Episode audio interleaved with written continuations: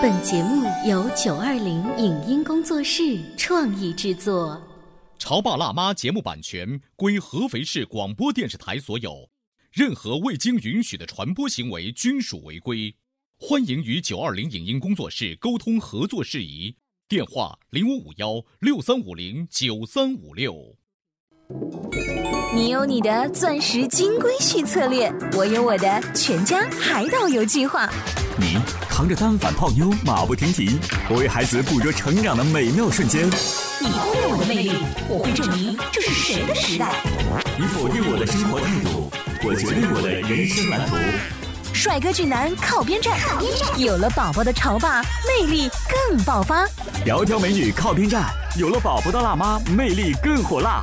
我是辣妈，不是老干妈，我为自己代言。我是潮爸，不是太阳能浴霸，我为自己代言。潮爸辣妈。本节目嘉宾观点不代表本台立场，特此声明。距离九月开学季已经过去了三个月的时间，各位爸妈和孩子都已经适应了小学新生的生活了吗？做客节目的两位妈妈，作为学校家委会的活跃分子，面对写作业、考试，甚至写字这些令人头疼的问题时，他们有怎样截然不同的心态？当家长之间的观念产生分歧，他们是如何调整的？欢迎收听八零后时尚育儿广播脱口秀《潮爸辣妈》，本期话题：小学新生吐槽大会第一集。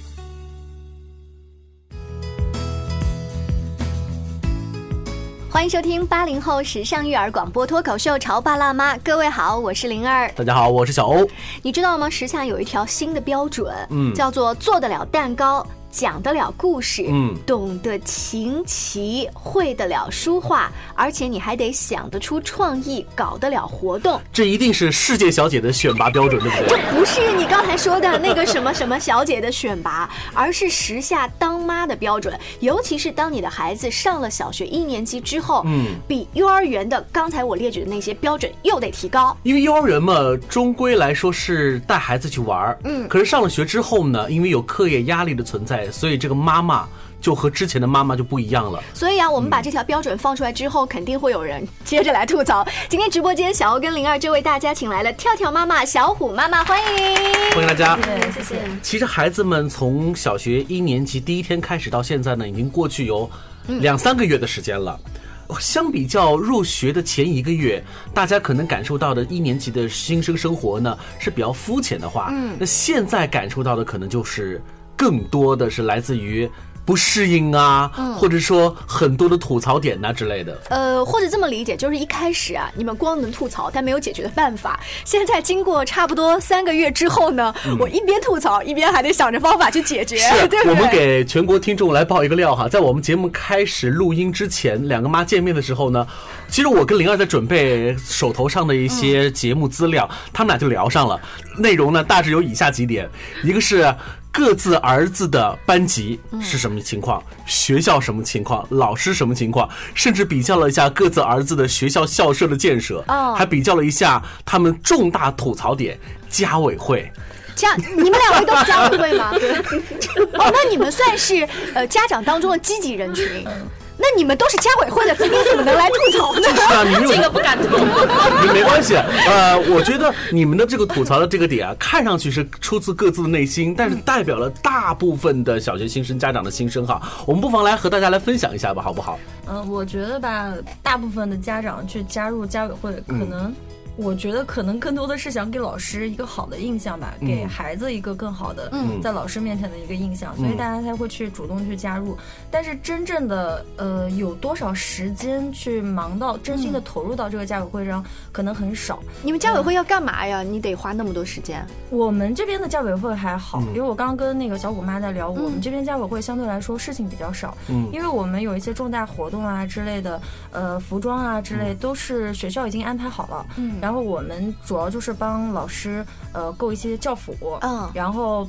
嗯，音乐的一些器材啊之类的，这个就是我们就是团购，等于是帮家长们团购。嗯然后其他的就没有什么特别多的事情，就不用出黑板报呀，六一陪孩子要去排练什么节目嗯，啊不。用不用，我们好像没有接到这些通知。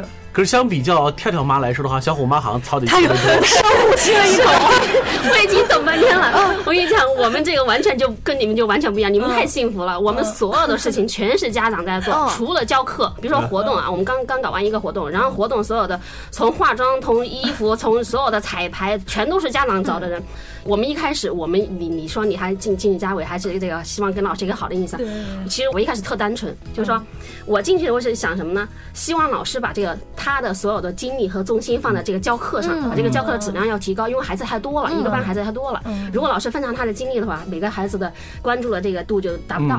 所以我们当时几个家长说：“哎，你有你有时间吗？我们一起去家委吧。”嗯，是为什么呢？我们抱着一个信念，就是说我们帮老师多分担一些。他的话精力就更放在学生和教学当中。是啊，然后对这个家委的这个工作的这个预想呢，就没有没有想到那么忙。难道事件不是按照这个方向去发展的吗？没有，那是什么情况？就是我们虽然帮老师分担了一些一些事情，把这个所有的活动，我们的家委都承担了很多，但是发现学校的这个对老师的这个工作啊、考评啊什么各种事情还是很多。嗯，那我很好奇，是只有你们的学校、你们的班级是由你这样主动的家委去承担，还是说你们学校的就是他一直的校风就是这样？而比如说跳跳他妈妈他们学校的校风是这个，还是有这个学校的他这个校风、他的特色的一个一个关系在里头。我们家委呢，虽然我们是有这样有几个家长是这样想法，但有一些家长可能也也不是。可能说我多在老师的面前多表现一些，老师对我孩子的关注可能更高一些，可能有一些私心在里头。那我我可能也是希望这样，但是我我不会要求说老师哎你对我孩子稍微关注一点，我没有要求。嗯，所以进行了差不多小学生涯已经半个学期之后，你给后来的爸爸妈妈一些建议，还要不要加入家委会？要还是要要的，吐槽归吐槽，要还是要要，吐槽归吐槽，要还是要要。这个答案，这个答案是上节目答案。节目之前他俩可不是这么，他们俩聊的是有点后悔。但是你知道后悔是这样，那种感觉就好像说你老公呃跟你之间老吵架，那如果重来一次的话，你还要要不要嫁给这个男人？没错，就在我吐槽归吐槽，但是我还是会跟他结婚。哎，其实我有一点不太理解的，二位还是你看你们都是当妈，包括灵儿也是，可是你们都经历过孩子三年的幼儿园阶段，其实幼儿园的时候也有那类似于家委会啊，也有一个群啊。按照道理来说，你们对于家委会的这套运作相对来说是很熟悉了，为什么即便是这样上了小学之后，这个槽点也是依然的很多呢？幼儿园跟小学完全不是一个概念。嗯，幼儿园怎么说？它它就是一个以以玩为主，然后呢，就是可能每个幼儿园它的这个教学还是东西它也不一样。到这边反正就是第一个呢，就是幼幼儿园这种就是家长的参与度不是很高，我不知道其他幼儿园怎么样，参与度不是很高。所以相比现在我我在小学的感受的话，真的是在幼儿园太幸福了。嗯。呃，你看，我们一开始节目说到这个小学一年级的吐槽，拿家委会组织活动这件事情说的比较多，但毕竟人家小学生了，人家要搞学业呀，对对不对？作为妈妈，你们可能这一种无暇分身的感觉是从学业的忙乱开始，对，可能会有一点，因为幼儿园的时候，更多的家长去都是带着玩的心态，可能更愿意积极的去。就是我们在幼儿园的时候，不管有什么活动，很多家长都愿意去去付出，除非他很忙。嗯，但是到这边以后。嗯，像我们现在家委会就比较冷了。可能刚开始的一个月的时候，大家天天都会在群里面说话啊、聊天，然后会说老师你有什么事情可以积极跟我们说。嗯。然后像现在就会比较冷淡，然后没有人愿意在群里说话。关于家委会的这个槽啊，我估计这个开好几次节目可能说不完。我记得最印象最深刻的是有一个家长向我吐槽，说我们的这个家委会都已经奇葩到了极点。因为你知道的，家委会里头或者说家长群体当中一定会分为两派，一种呢叫做热心的家长。一种呢，我们不能说是冷淡，至少是。淡定的家长，你说那些淡定的家长，就看那些热心的家长忙的时候，有一个槽点是这样子的。有一次呢，家委会里头的有一个家长留了一个言，说：“就爸爸妈妈，你们发现孩子班级里头的黑板老师写字不清楚了哦，这样的话会影响我们孩子上课的质量。这样好不好？我们全班同学的家长，我们集个资，我们把这个孩子的班里头这个黑板给他换了，好不好？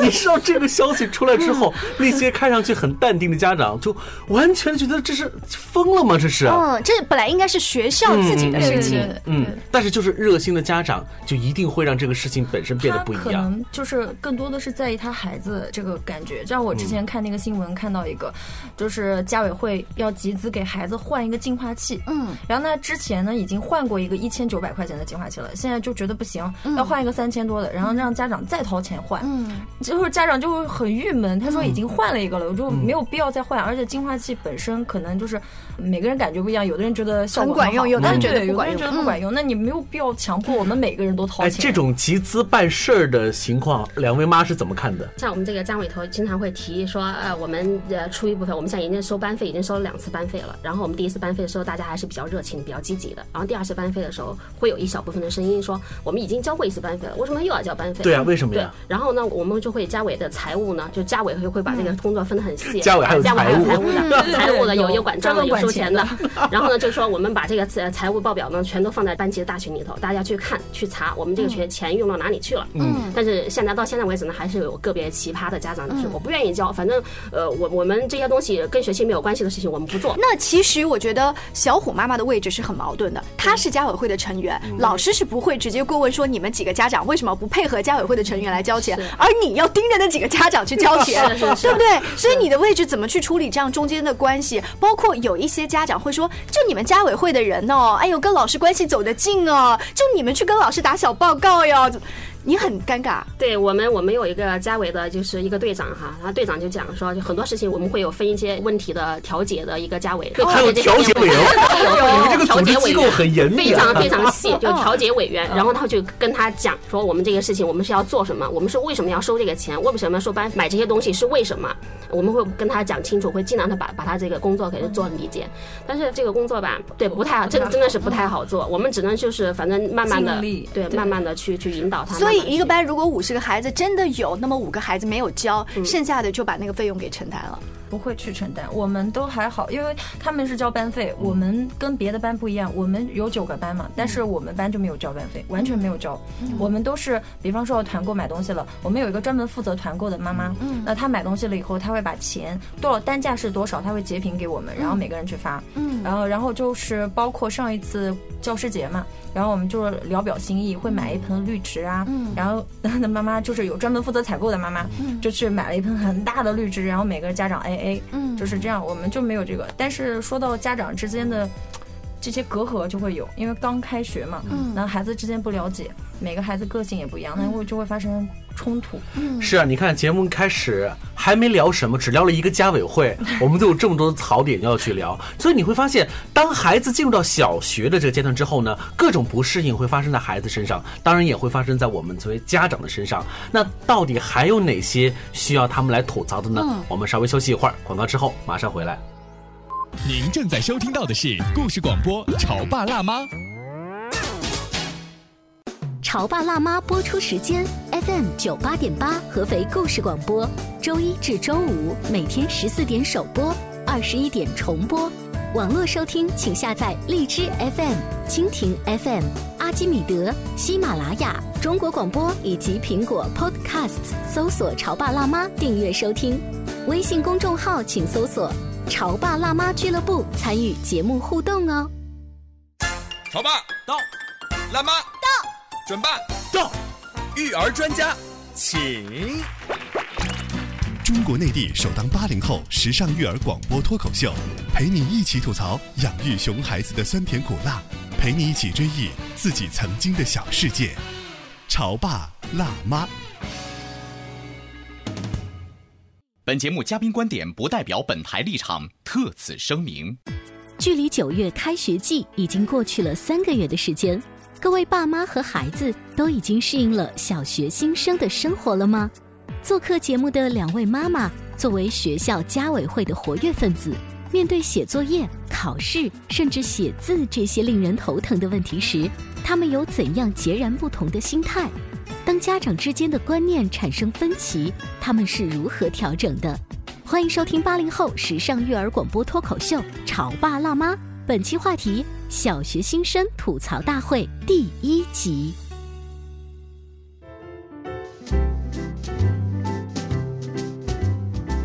稍微休息一下，欢迎回来。今天呢，直播间小欧跟灵儿为大家请来了跳跳的妈妈和小虎的妈妈。我们在上半段的时候说到了小学一年级的家委会区别于幼儿园的家委会。嗯那家委会呢，主要是负责活动这一方面。孩子的生活了，等等等等。对，但是具体到每个小朋友上课完了回家的写作业，还真是爸爸妈妈单独辅导。因为你知，道，上学和在幼儿园最大的不同就是有课业压力的存在。呃，在我观察到的一年级的妈妈里面，多数吐槽的是小孩的作业一下变得很多。而且很奇葩。我手上就有一个很奇葩的一个吐槽，说呢，老师布置了一个特别有有意思的作业，这个作业呢用变态呢打了引号，什么作业呢？就是让孩子回去数星星。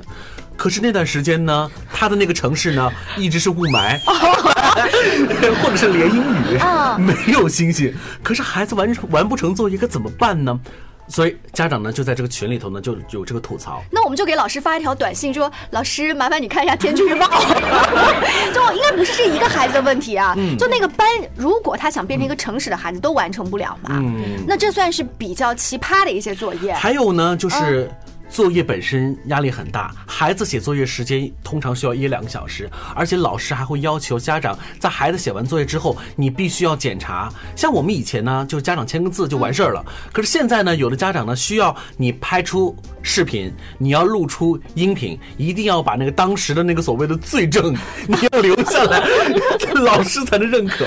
哎，二位妈哈，你们的孩子上了小学之后呢，也会有作业，也会有考试，你们有什么不一样的感触吗？觉得我们家啊，因为他从小的时候画画的话，就经常是拿手这样去蘸一些颜料就涂鸦，就用手的这种东西，说动手能力稍微差一些。哦，他写字的时候，现在就是刚开始的时候作业还比较少，他比较喜欢这个数学作业。嗯，他觉得这只要写一个数字，嗯，写一个数字就好了。但是语文作业这种规范的要求比较高一点。是不是孩子的手部的肌肉这力量会比较差一些？会比较差一些。对对对对对是。然后他一开始就就是他现在比较比较怕写写写语文作业，一刚开始的时候还比较简单，现在他慢慢的慢慢的写到汉字的时候，然后他就非常的痛苦了。嗯，这个时间就会就会很长。那小虎会是那种很较真儿、对自己要求很高的孩子，这个字儿写的格子里面出了一点，你还没有要求他重写，他自己擦了重写，会不停的这样，所以他这个时间就会很长。那个本子每天就擦的恨不得要破掉的那种感觉。所以从你的角度来说，这是一个好事儿啊，他对自己要求很高呀。所以我我现在很矛盾一个地方就是，我不知道我是应该说呢，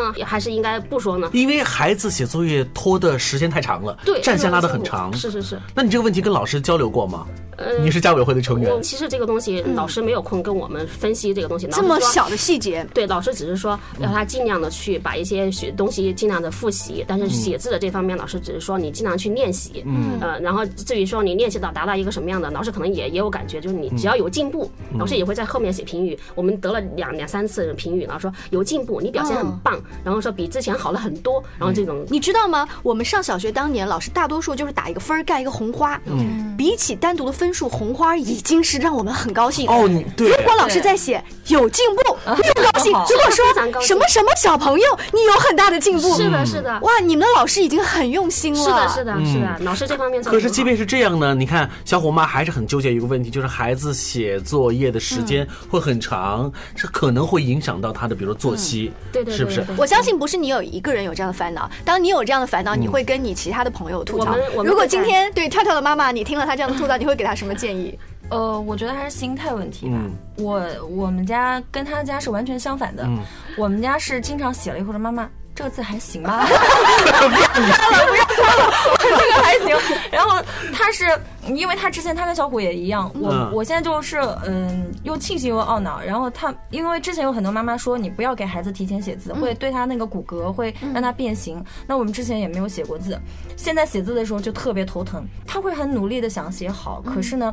头一次写肯定是写不好的，那我哦，与此同时，班里头的其他的一些同学，对他们字写的都可以，对，这时候你儿子。在班里头一定会有一些不一样的心态吧？嗯，他的心态很好，所以他的他的心态真的很好。我以一个就是呃孩子即将上小学这种心态，我想跟两位求证一点，就是字本身写的好坏其实并没有什么多大关系。我们长大了都会写字。哦不，字写的好坏真的很有关系。就是你长长大了之后，这个字我不可能不会写。但是孩子真高考、中考写作文，如果你写的不好看，哎，老师连看都不懂啊。哎，我跟你讲，我。我倒不是觉得高考、中考那么重要，我只是觉得像我活了三十多年了哈，其实我到目前为止都有一件特别让我我觉得惭愧的一件事情，就是我总能够遇到一些。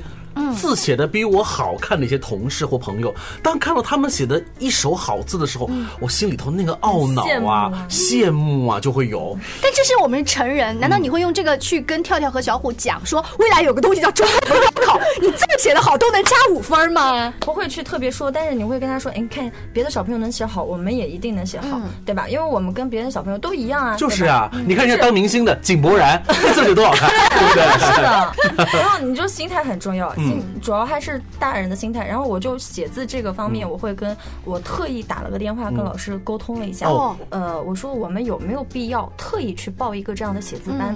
那我们老师给的答案就是，呃，孩子只要有进步，你只要看他的进步就可以了。我觉得刚刚上一年级还是以玩为主，不要给他那么大的压力。嗯他说你让他去写字、写笔锋，他不一定了解什么是笔锋，他只知道横是横，竖是竖。嗯。那你让他写规范就可以了。呃，如果你想让他报写字班，到一年级下学期就是暑假的时候，或者是二年级初的时候，就字儿至少我知道是怎么回事儿对了，，就可以，你把笔顺、笔画写清楚就可以了，你不需要完全的特意给他报一个写字班。嗯。啊，所以说，一个汉字，你看我们光从它的那个形状什么就说很多，但你知道小孩写汉字是有一个笔画的讲法。对。你们两位妈妈会在旁边说反了反了，到了到就了，倒笔画，会会我们也会对，一不留神他就倒笔画，这个很重要吗？其实我们大人现在有的时候字儿也是倒笔画的，所以你如果你要写倒笔画，我会鄙视你啊，这就是重要的地方呀。这个不是我我其实我个人来说是很看重，呃，一个孩子，尤其是一个中国的孩子，在写汉字的时候，他的规范问题。嗯，所以即便我是一个再纵容孩子的一个父亲，可能在他写字的这个问题当中，我会变得非常的严格的。是吗？那我的这个想法是不是要变一下？因为我发现，就是我在家里面，现在小宝宝他比如说写自己的名字哈，比如说“小”这个字儿，或者说“王”这个字儿，他只是按照那个图形把它画了出来，但是他完全是没有笔画。结果老人在旁边就会告诉他这个笔画错了。我当时还跟老人家较真儿，我说等他一年级了，自然老师会教他。如果他习惯成自然，他以后一定会这么写。所以应该从小就对对 要不然呢，你别教，你让他彻底不懂要不然你就好好教，对是不是啊？哦，原来这个观点一样，完全不一样。你看，我们 关于孩子写字就是一个槽点哈。写字呢，无非你能够得到的是老师的评语是好还是不好。可是你知道，要获得老师的一个重大的评语就是考试。嗯，其实在我印象当中，一年级的考试应该不是很多吧？二位妈妈，像我们家现在的话，考试我觉得还算是挺多的，比起我那时候的话，他现在开学已经有三呃两三个月了，呃现在已经有两次就是测验，啊然后有一次期中，然后呢三次了三次了，已经有三次了。然后呢，这这个期中是全校的，然后测验呢是班级的，然后他对于这个名次啊、排名啊，还不是说特别在意，然后给我们的压力也不是特别大。嗯，然后呢，我们反正期中的考试的时候，我们班在年级来说的话，这个成绩不是很理想的，但是老师还是比较淡定的，老师说没关系，我们还有机会，我们大家的这这种整体的进步还是很大的。哦，那我觉得小虎妈妈他们的那个孩子的老师很不错哦，因为你知道，老师看的最重的实际上就是教学质量和教学的计划。是的。他既然把自己的这个部分看得很淡定，就说明他一定是一个心态很不错的老师。他可能知道自己教的孩子不会太差，实力咱们在后面，对不对？而他的这种心态会影响到家长。是的，是的，是的，是的。主要还是看老师吧。如果老师一旦着急了，家长肯定会更着急。嗯，呃，我们就是悄悄的考过一次试。为什么什么叫悄悄的？就是老师不会说，老师没有跟你说说，啊哎，明天考试啦，什么什么的。他怕你们复习。我我想可能是这个原因吧，哦他可能想测到孩子真实的这个成绩。那么上午的时候，我去接孩子，然后跳跳就跟我说：“妈妈，我们上午考试了。”我说：“啊，考试了，考试完这个词是全没有听讲第一。次从儿子嘴里头出来。对对对，啊我说完全没有听讲，老师说要考试，然后紧接着下午就来了一个数学测验，嗯然后他们老师还好的是什么，就没有打分，给你 A A 加 A 减之类的。嗯那你家儿子是？我们家都是 A，就是、呃有粗心，数学丢了一分，嗯。呃，然后剩下的就是家长，家长就比较着急了，他，群里面就开始、回家以后就拍卷子，哦就是很多家长会，他们就是很乐于跟你分享，但是他且不管你愿不愿意要他这个分享，然后他就会把他孩子在家里的一切都拍下来发到群里去，嗯比方说。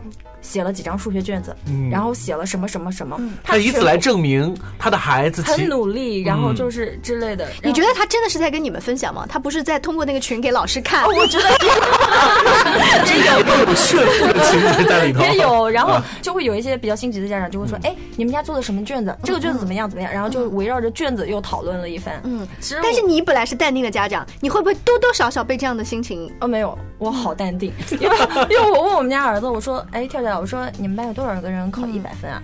我不知道哎，老师打的都是 A。那我说那前后左右你不看吗？我没看啊，我我不知道啊，我只知道我得了 A，就是这样子的。所以节目进行到这儿，我们回想一下，在一开始，跳跳妈妈说到，呃，跳跳写作业的时候，觉得妈，我这个字儿，我觉得挺好吧。他这个遗传来源于你，你们俩都是这样淡定的心态，对不对？其实各位听众，你没有发现，当我们在聊孩子一年级入学两三个月之后的各种不一样，你会发现有很多真的是跟我的内心想法是一样的，或者是有些很不一致。那就说明什么呢？槽点我们还需要更多的来一些。嗯，当这个槽点不断的吐的过程当中，你没有发现哦，这个事情本身我不一定立马就解决了。跳跳或者小虎的字没有一下子就写得很周正，但是你们的心态在吐的过程当中好像变得不那么焦虑了。特别是你跟一个妈妈说完之后，你跟另外一个妈妈说，哦，原来大家都这样了，孩子都这样了。所以我觉得可能呃一集节目不足以能够涵盖他们所表达的一切哈，我们不如期待第二集的到来喽。好了，结束我们今天的潮爸辣妈，谢谢跳跳妈妈、小虎妈妈，下期见，拜拜。拜拜。以上节目由九二零影音工作室创意制作，感谢您的收听。